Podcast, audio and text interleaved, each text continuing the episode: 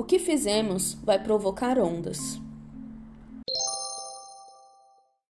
Sophie Madalena Scholl era como muitas outras garotas alemãs da idade dela. Sentia orgulho do país e em 1933, aos 12 anos, Sofia entrou para a Liga das Garotas Alemãs, a ala para meninas do Partido Nazista.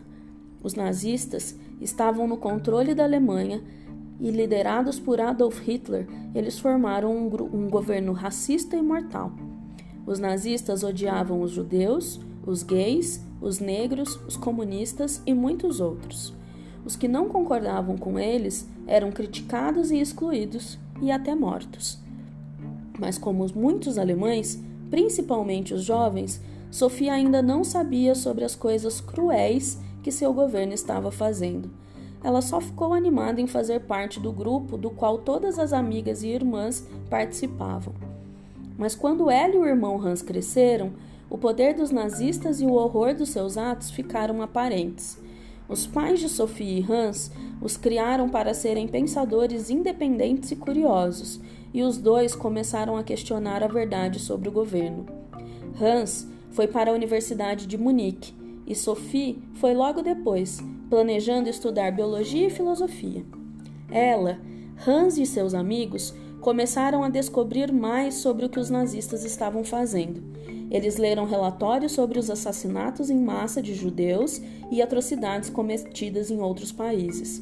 Também leram filósofos que escreveram sobre desobediência civil e a importância de seguir sua, sua consciência. Durante toda a vida, esses jovens ouviram que o governo era maravilhoso, mas agora eles estavam descobrindo que tinham sido enganados.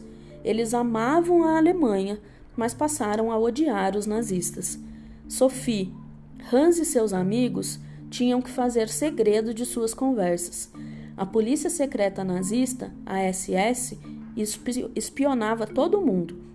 E até dizer uma coisa como eu não gosto do Hitler podia fazer você ser preso. Isso aconteceu com o pai de Sophie e de Hans.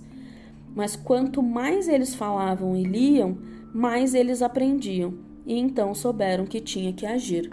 Primeiro, Hans e seus amigos queriam deixar Sophie de fora do plano, mas perceberam como ela era inteligente, o bastante, inteligente e bastante comprometida. Eles também sabiam que, como garota, ela tinha menos probabilidade de ser parada pela SS, que podia revistar pessoas a qualquer momento. O grupo se intitulou Rosa Branca e, em 1942, escreveu um ensaio anônimo de uma página criticando os nazistas. Eles fizeram centenas de cópia, cópias e Sophie espalhou os folhetos corajosamente por todo o campus da universidade, deixando-os em frente às salas de aula para que os alunos e professores os encontrassem. Foi uma das primeiras vezes que uma pessoa na Alemanha ousou imprimir declarações negativas sobre os nazistas.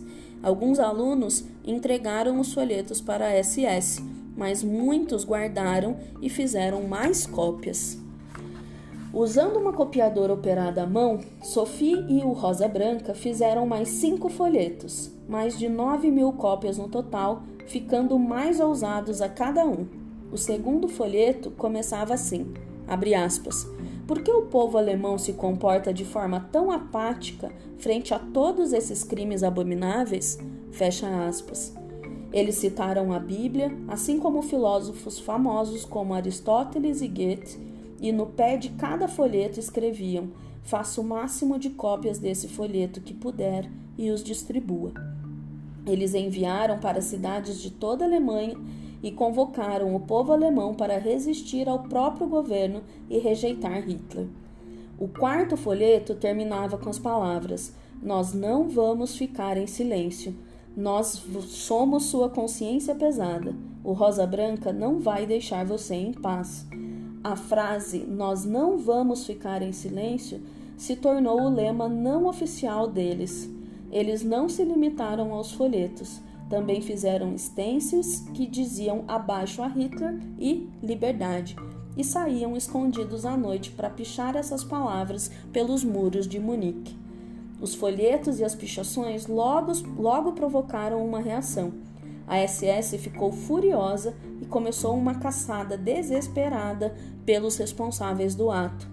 No dia 18 de fevereiro de 1943, Sophie e Hans estavam distribuindo o sexto folheto. Eles ainda tinham alguns quando o sinal ia tocar e Sophie não queria desperdiçar nenhum. Ela foi até o alto da escada e jogou um monte de papéis para o alto. Quando estavam caindo até os alunos abaixo, um zelador viu Sophie e Hans e os entregou. Eles foram presos e interrogados, confessaram e assumiram total responsabilidade, se recusando a citar qualquer outro integrante do Rosa Branca. Apesar disso, vários outros membros foram presos. Todos foram acusados de traição e sentenciados à morte, e Sophie tinha apenas 21 anos. Sophie ficou calma durante todo o julgamento e disse, aspas, alguém tinha que fazer alguma coisa declarou ela para um juiz, um juiz nazista. Aspas. O que escrevemos e dissemos é a crença de muitos outros. Eles só não ousam se expressar como nós fizemos. No meio do julgamento, o pai de Sophie e de Hans tentou entrar no tribunal. Os guardas nazistas o obrigaram a ir para fora, mas todo mundo o ouviu gritar: Um dia vai haver um outro tipo de justiça. Um dia eles vão fazer parte da história. Sophie manteve a cabeça erguida a todo momento e defendeu suas ações pacíficas, declarando: Eu fiz o melhor que pude pela minha nação. Portanto, não me arrependo da minha conduta e vou enfrentar todas as consequências.